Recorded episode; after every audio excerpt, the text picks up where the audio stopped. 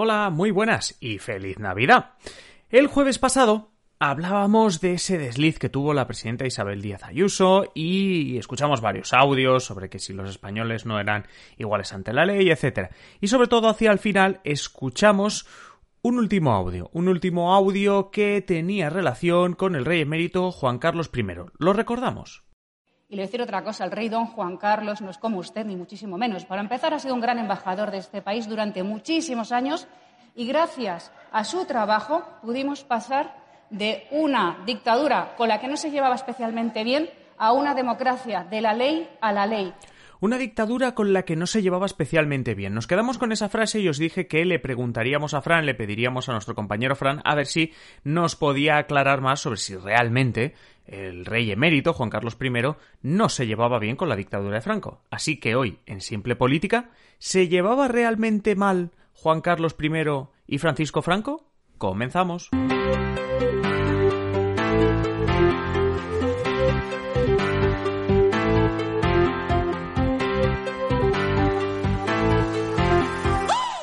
Os habla Adrián Caballero y esto es Simple Política, el podcast que trata de simplificar y traducir todos esos conceptos, estrategias y temas que están presentes cada día en los medios y que nos gustaría entender mejor. Y hoy lo que nos gustaría entender mejor y vamos a entender mejor con la ayuda de nuestro compañero Fran es precisamente esto que estábamos escuchando antes. ¿Realmente quien bueno, pues Juan Carlos I, quien sucedió a Francisco Franco y quien lo nombró como su sucesor, ¿se llevaban mal, como estaba diciendo Isabel Díaz Ayuso? Vamos a hablar con Fran y vamos a descubrirlo.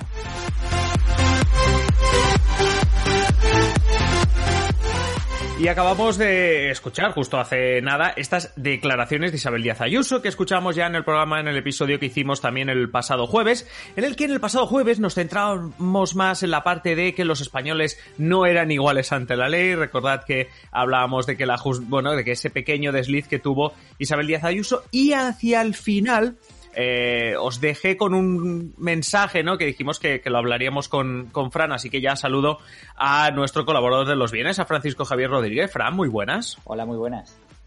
Em, el, jueves pasado dejé un recadito, ¿eh? tú no estabas, pero yo dejé un recadito, digo, vamos a hablar con Fran sobre un tema que, a ver, que es complejo. Realmente muchas veces aquí en Simple Política a veces no nos mojamos, pero hoy nos vamos a mojar claramente. Y es que eh, lo acabamos de escuchar también ahora, Isabel Díaz Ayuso eh, hablaba de Juan Carlos I, todos sus méritos, pero entre esos méritos era el hecho de que no se llevaba bien con la dictadura de Francisco Franco, algo que, claro, ha creado polémica, básicamente, sobre todo porque pocas horas o días después de la muerte de Franco, precisamente eh, Juan Carlos I era nombrado mm, jefe del Estado español. Entonces, hemos querido eh, que nos ayudes a analizar eh, lo que dijo Ayuso, si se llevaba bien, si no se llevaba bien. Entonces, también cogiendo tu parte de historiador, ¿qué nos puedes decir? ¿Tenía razón Ayuso o no? A, ver, antes de nada, siempre hay que decir que quien mejor puede responder a estas preguntas pues son los historiadores que han estudiado a fondo estos dos personajes y sobre todo las personas que los han conocido y tratado de manera íntima. Bueno, pero de todas maneras aquí intentaremos dar algunas pinceladas de, de cómo fue la relación entre el dictador y Juan Carlos, que fue al final elegido para sucederle como jefe de Estado y sobre todo recomendaremos pues otras obras de referencia para que podáis profundizar en este tema, que, que, difícilmente se puede reducir a una declaración de brocha gorda como la que hizo Ayuso en la Asamblea de Madrid. Hombre, totalmente, totalmente de acuerdo. Muchas veces, además, es que el título del podcast no es simple política, siempre ya, ya, ya intentamos decir, cuando viene una ocasión como esta, decir, aquí intentamos simplificar, dar las claves para entender eh, básico, pero incluso en la descripción del episodio normalmente dejamos enlaces, o simplemente como tú vas a hacer, nos vas a comentar también a dónde podemos o, cómo podemos saber más sobre este tema, porque entiendo que hay gente que eh, hay temas aquí, además en la comunidad es como muy plural y hay gente que quiere saber lo básico para seguir tirando y hay otra gente que quiere que hay temas que la apasionan. Pues en este caso será uno de estos, ¿no? Porque entendemos, Fran, perfectamente que este tema no lo solucionamos en 15 minutos, por decirlo así. Claro, claro, Pero sí que es cierto que ahora, ahora, ahora viene la parte, ahora viene el tutuki splash cuando nos mojamos, ¿no? Eh, ahora... Hombre, claro, hay que... Ahora viene, viene el meollo, viene el turrón. Bueno, así a bote pronto, eh, hay que dejar claro una cosa, que, que, fue Franco quien dio trabajo a Juan Carlos, ¿vale? O sea, le dio trabajo de rey. ¿Eh? Esto hay que tenerlo eh, en, cuenta y es un, es un hecho y que, pues, que ya nos, pone, nos pone en camino ¿no? de, cuál va a ser nuestra conclusión. ¿no?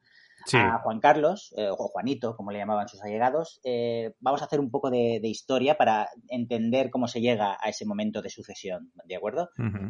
Bueno, Juan Carlos era el nieto, pues piensa, de un rey desterrado, como fue Alfonso XIII, que tuvo que huir de España tras la proclamación de la Segunda República en el 31, e, era hijo de don Juan de Borbón, que ni siquiera era el primogénito de Alfonso XIII, ¿vale? Tenía delante a los infantes Alfonso y Jaime, que acabaron renunciando en los años 30 a sus derechos a la corona española, y de esta manera, pues Juan quedó como el heredero natural de Alfonso XIII al trono español. Pero ¿cuál es el problema? Que es que a don Juan, pues eh, le tocó bailar con la más fea y mm, le tocó vivir, digamos, un periodo pues complicado para sus aspiraciones para ser rey.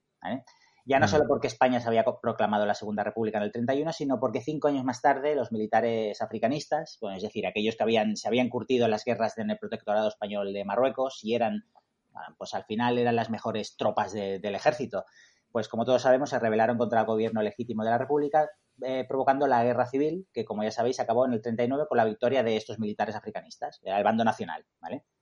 Eh, bueno, pues ya todos sabemos cómo fue. Eh, Francisco Franco, el general Francisco Franco, poco a poco fue tomando galones en, este, en esta guerra civil, en este bando nacional, y al final, pues tras ganar la guerra, pues se quedó pues como jefe, jefe del Estado, dictador, eh, y protagonizando una sangrienta dictadura, pues que finalizaría con su muerte en el 75, ¿vale? Sí, sí. Además, es un periodo entre, entre la declaración o la proclamación de la Segunda República, la muerte, perdón, la muerte de Franco, excepcional porque sí que es verdad que España es de una tradición histórica, esto me, no, sé, me lo vas a corregir tú, monárquica, es como una excepción y hablabas de, Alfonso XIII, hablabas de Juan de Borbón y yo te quería preguntar, en este periodo, que es la clave para entenderlo, lo, que nos decía, antes, o si tiene razón o no Isabel Díaz Ayuso, dónde estaba en todo este periodo los monárquicos, eh, dónde estaba Juan de Borbón, que, es al final el padre de, Juan Carlos I, es decir, el, protagonista de hoy, por decirlo así. Ah, ¿Dónde estaban los monárquicos en ese momento? Pues mira, los monárquicos conspirando contra la República. Al final se sumaron al bando nacional, pues con vistas a derrocar el régimen republicano e instaurar una vez más a los Borbones en el trono, a instaurar la monarquía en España, que como bien has dicho, pues era la tradición de, este país a lo largo de los últimos siglos. Pero poco a poco se fue, los monárquicos fueron viendo que Franco, pues a ver, pues no tenía la intención de soltar la vara de mando o levantarse del sillón. ¿vale? Seguramente, quizá hayáis visto la película Mientras dure la guerra, de Alejandro Amenábar, que explica la figura de Miguel de Unamuno al principio de la guerra civil. Pues bien, hay un momento en que Máximo Valverde, que es el actor que interpreta al general Cabanillas, que era uno de los sublevados, pues discute con otro colega de rebelión sobre eh, Franquito y la probabilidad de que nunca suelte el timón. Es decir, ya anunciando pues un poco lo que, lo que acabaría pasando, ¿no? Y Correcto. Está 75 y por otro lado, claro, eh, están los falangistas, ¿no? Que era otra fuerza viva de, este bando nacional que no querían oír hablar de monarquía. De hecho, hay una canción que cantaban por aquel entonces que decía literalmente que no queremos reyes idiotas. Ya. ¿Vale? Sí, o sea que ya, ya vemos que ah, la monarquía o los monárquicos tenían mucho que luchar, por decirlo así. Complicado, complicado. Además, Alfonso XIII, pues digamos que había mirado la guerra civil desde la barrera, pero también con ojo avizor para aprovechar cualquier momento pues para si no volver, volver él mismo, pues, pues alguno de sus hijos, acabó renunciando al trono en el 41, por lo que su hijo Juan quedó como el principal pretendiente al trono español. Hay que recordar que en el 41 Franco ya estaba como jefe de Estado. Correcto. Y Alfonso XIII, imagino, corrígeme, que por lo que estabas diciendo, se cansó de esperar, ¿no? Por eso renunció quizá al trono. Estaba muy mayor, moriría poco después, ¿no? Y al final, pues, mm. eh, quedó su hijo, pues don Juan, que se había unido a una, a una columna eh, del bando nacional durante la guerra. Eh, hmm. Sale ataviado con el, con el traje de requeté, ¿no? Así que bueno, don Juan se puso el, digamos, en el, en el 41, ¿no? Pues se, puso, se volvió a poner el traje de franquista y comenzó a coquetear con, la dictadura, pues para apurar sus, opciones para reinar. Incluso llegó a reunirse con representantes de la Alemania nazi para buscar apoyos a sus aspiraciones al trono, ¿vale? Pero los alemanes le cerraron la puerta. Claro, porque en ese momento estamos hablando de que han renunciado al trono Alfonso XIII, que está jugando, pero cargo oficial, para que nos entendamos, no, no tenía, porque el jefe del Estado, que es lo que tendría que ocupar en ese momento Alfonso XIII o Juan posteriormente, no, no había nada. Es decir, estaba renunciando a un trono imaginario en ese momento Alfonso XIII porque no había, no, estaba, no, no había un cargo. Y al final renuncias a tus aspiraciones, ¿no? Que es un poco eh, mm. algo etéreo, ¿no? Algo muy sumo, ¿no? Pero bueno, al final. Simbólico, sí, simbólico, correcto, correcto. Eh, entonces, claro, eh, ¿qué pasaba? Que don Juan quedaba como la cabeza visible de ese movimiento monárquico que aspiraba a devolver a España, pues a, devolver la corona a España, ¿no? Por, por entendernos. Eh, mm. Pero ¿qué pasaba? Que la guerra avanzaba y los aliados comían terreno al Tercer Reich, ¿vale? Por lo que Juan cortó su acercamiento al franquismo y comenzó a postularse como un rey de una España reconciliada, ¿vale? Esto es algo que, como bien se demostró en esos años y más adelante, pues no tenían en mente ni Franco ni su camarilla, que veían a la monarquía, pues digamos, como una continuación de su régimen y no como un sustitutivo, ¿vale? Es decir, que preferían ocuparse unos años de España antes de ceder el trono a otro rey y sobre todo, y sobre todo cedérselo a Juan de Borbón, porque si decía que lo que quería era una España, imagino que a Franco eso le hacía muy poca gracia. Claro, claro, claro. Y, esto en, los años 40, ¿no? Con la, con la represión de la posguerra más cruda, ¿no? De, pues imagínate a alguien hablando de reconciliación, pues era impensable para Franco y su camarilla. Eh, entonces, bueno, don Juan rompió públicamente con Franco en el 1945 a través del Manifiesto de Lausana, ¿vale? Mientras que el dictador aprobó una ley dos años más tarde que digamos que lo intitulaba como jefe del Estado y ponía en sus manos la prerrogativa de elegir a su sucesor, ya fuera en calidad de rey o de regente, ¿vale? Esto es algo que no gustó nada a don Juan ni a los monárquicos, que veían sus opciones para sentarse en el trono pues amenazadas, ¿vale? Bueno, casi enterradas ya eh, las opciones. Casi enterradas, claro, claro. Bueno, y toda esta historia la explicamos para entender eh, el meollo de la cuestión eh, al que ya nos vamos acercando. Vale, sí, porque hemos hablado de Alfonso XIII que nos queda como lejos, a Juan de Borbón ya lo empezamos a relacionar con Franco, pero estamos en los primeros años de la dictadura. Lo que sí que yo me quedo ahora, eso es lo que has dicho de que Franco emite eh, pues un bueno pues lo que hace es eh, decir que él será el que elija al próximo rey o el regente etcétera. Entonces aquí ya te pregunto por Juan Carlos que es joven es alguien joven en ese momento pero dónde metemos a Juan Carlos ya en la película pues mira Juan Carlos había nacido en Roma en 1938 en el exilio de los Borbones vale Mm. Eh, no era el primogénito, pero sí que era el primer varón, ¿vale? Por lo que era el heredero natural de su padre, Juan, ¿vale? Mm. Entonces, en 1948, en pleno pulso entre don Juan y Franco por la sucesión al trono, se acuerda que el jovencito Juan Carlos viaja a España para estudiar y formarse, y un poco con vistas posiblemente a convertirse en heredero de Franco en la jefatura del Estado. ¿vale? Entonces, con 10 años, Juan Carlos pisa por primera vez España, llegando desde Portugal, y conoce a, a Francisco Franco, que a partir de ese momento pues se convertiría, digamos, en una persona clave en la vida de, Juan Carlos. Y, desde ese primer momento que lo conoce de muy jovencito, que es aquí ya estamos llegando a la parte de lo que decía Isabel Díaz Ayuso, ¿cómo es o cuál es la relación entre Franco y lo que, y que el que luego sería Juan Carlos I? Ahora solo es Juan Carlos, pero luego será Juan Carlos I. Bueno, sí que es cierto que hay que destacar que el precedente de esta relación entre Franco y Juan Carlos, pues es la relación que tenía el, propio Franco con su padre Juan, ¿vale? Que era una relación, como, como hemos visto, compleja y complicada, con muchos altibajos y mucha desconfianza, sobre todo. Ah, se podría decir que don Juan y Franco pues jugaron durante años una partida de ajedrez pues con Juan Carlos usándolo como peón de ambos bandos, ¿no? Un poco de ambas partes. Ah, bueno, también hay que decir que Franco jugó con, un poco con todos para mantener un poco a raya a todos los, aspirantes ¿no? a la jefatura del, del, Estado. Si a Juan Carlos lo adoptó, digamos, y formó para ser su sucesor, por otro lado, dio alas también a las esperanzas de otro nieto de Alfonso XIII e hijo de don Jaime. Recordad, aquel infante que hemos dicho que había renunciado a la corona en los años 30, ¿vale? Correcto. Jaime se había retractado de aquella decisión a la que fue forzado y su hijo, Alfonso de Borbón, comenzó a hacerle ojitos al trono español. ¿eh? Y Franco, para seguir cultivando esa retranca tan característica, pues llegó a casar a su nieta Mari Carmen Martínez Bordiú con Alfonso, por lo que los rumores de que Alfonso podría llegar a ser rey se dispararon.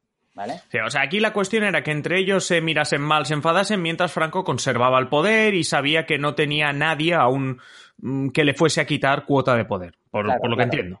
Claro, sí, no, y al final eh, hemos, hemos explicado todo esto para poner también eh, sobre la mesa la posibilidad de que, de, que Juan Carlos pues estuviera un poco cansado de Franco o, o incluso que, no acabara de confiar por él, por estos movimientos que hacía, ¿no? Un poco lo que decía Isabel Díaz Ayuso, vamos. Sí, pero bueno, ahora vamos a ir al meollo del asunto que yo, considero hmm. personalmente que es más importante que todos estos movimientos políticos, porque lo que nos interesa saber es cuál es la relación entre Franco y Juan Carlos, ¿vale? Que fue al final quien se acabó llevando el gato al agua y acabó se, acabó sentando en el trono. Esto hay que, que dejarlo claro.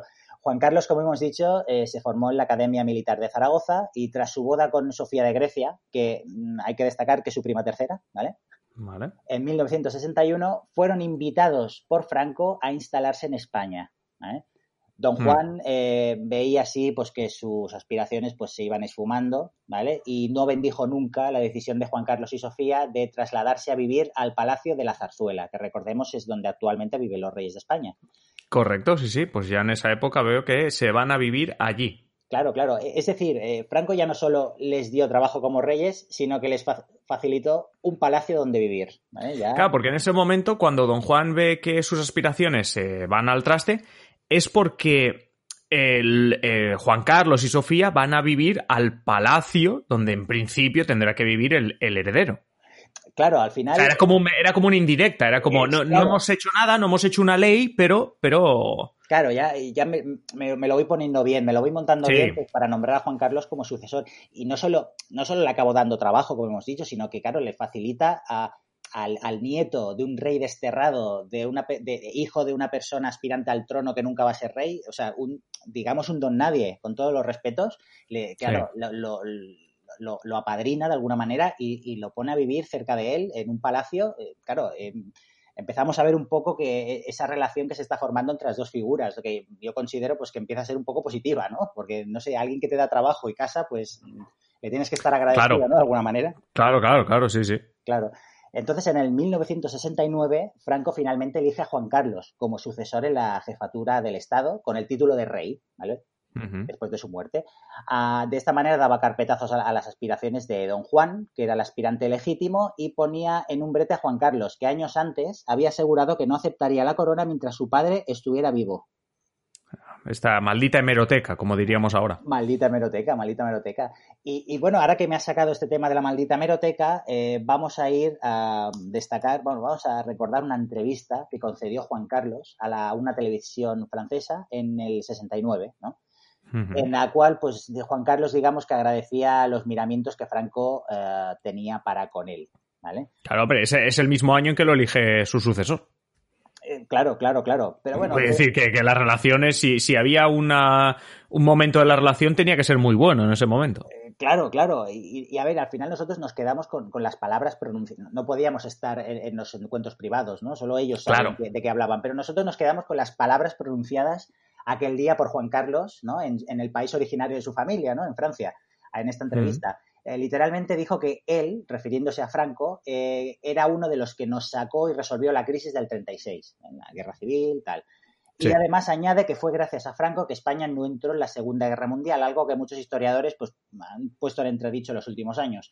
Pero la clave, la clave, es el final de la entrevista, cuando dice que Franco eh, literalmente es un ejemplo viviente por su desempeño patriótico al servicio de España y que siente una gran admiración por él.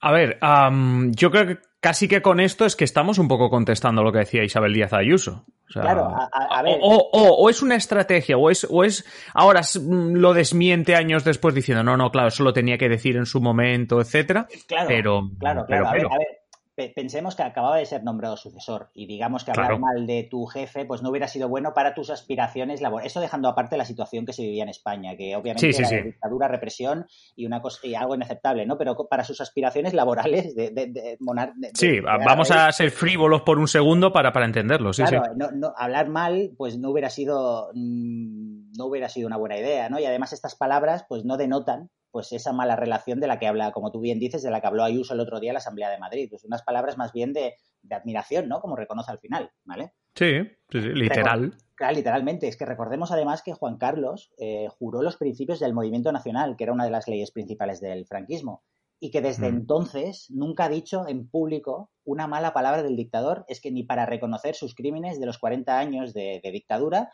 o, tener unas palabras para las víctimas del franquismo, ¿no? Eh, em, nunca se ha pronunciado en este sentido Juan Carlos, ¿no? Desde entonces, incluso en democracia, ¿no?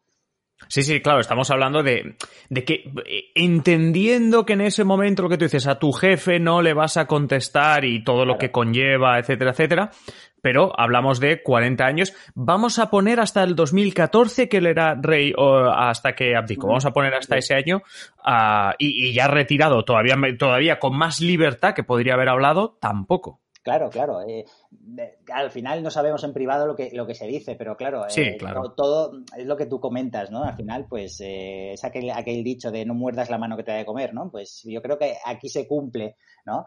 Dejando, siendo frívolos, ¿no? Como has dicho, dejando al lado un poco la, la situación y la responsabilidad, pues que como... Claro, claro, no, no, o sea, siendo... Para no. poner final a, a, una situación de represión, ¿no? Pero quiero decir, eh, para sus aspiraciones, pues era...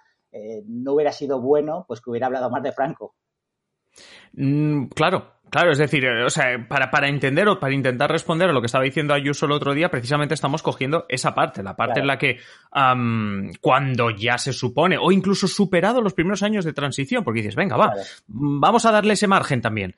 Claro. Um, y aún así, es lo que tú estás comentando, pues bueno, creo que más o menos estamos contestando un poco a, a lo que estabas, a ver, lo que estabas comentando. Otra cosa sí que es cierto, que tras la muerte de Franco, y tal y como defienden prestigiosos historiadores como el hispanista Paul Preston, ¿no? pues Juan Carlos sí que jugó un papel determinante para sentar la democracia en España, ¿eh? lo que no quita que mientras hubo dictadura y, pues hemos dicho, por el interés propio para acceder a la corona, pues Juan Carlos cantó las alabanzas de Franco, al menos públicamente. ¿eh?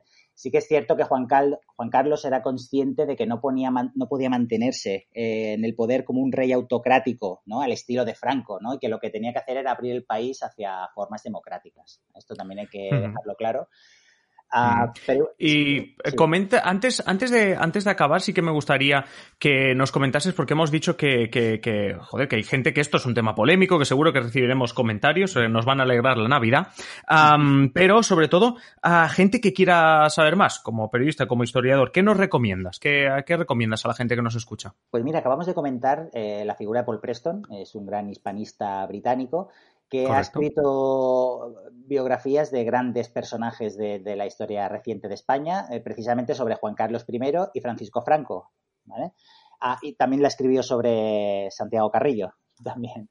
O, uh -huh. o bien también eh, os recomendamos que busquéis obras y reflexiones de muchos otros historiadores como Ángel Viñas, eh, Julián Casanova, Stanley Payne, Ian Gibson, pues que siempre son muy interesantes. Y, y a riesgo un poco de hacer publicidad de, de, otro podcast, pues os recomiendo mucho que, os, que escuchéis X-Ray, de, sí. que está disponible en Spotify, que repasa todo esto que hemos, que hemos hablado y más cuestiones relacionadas también pues, con los episodios de corrupción pues, que ha, ha protagonizado el rey recientemente, el rey emérito. Sin, sin, problema, sin problema para recomendar otros podcasts si son, si son así de, de interesantes. Uh, Francisco Javier Rodríguez Fran, eh, te metí en un compromiso, pero ha salido muy bien del compromiso, así que eh, muchas gracias y nos escuchamos en el, en el siguiente episodio de viernes. Un saludo, muchas, muchas gracias. gracias. Nos escuchamos.